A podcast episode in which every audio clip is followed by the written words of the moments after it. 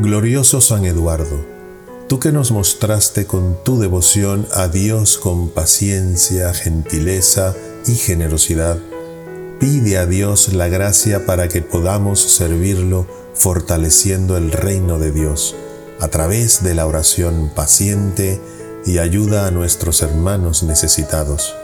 Enséñanos a ver en el mundo presente la preparación del otro que no tendrá fin a juzgar los acontecimientos humanos con vistas a sus resultados eternos.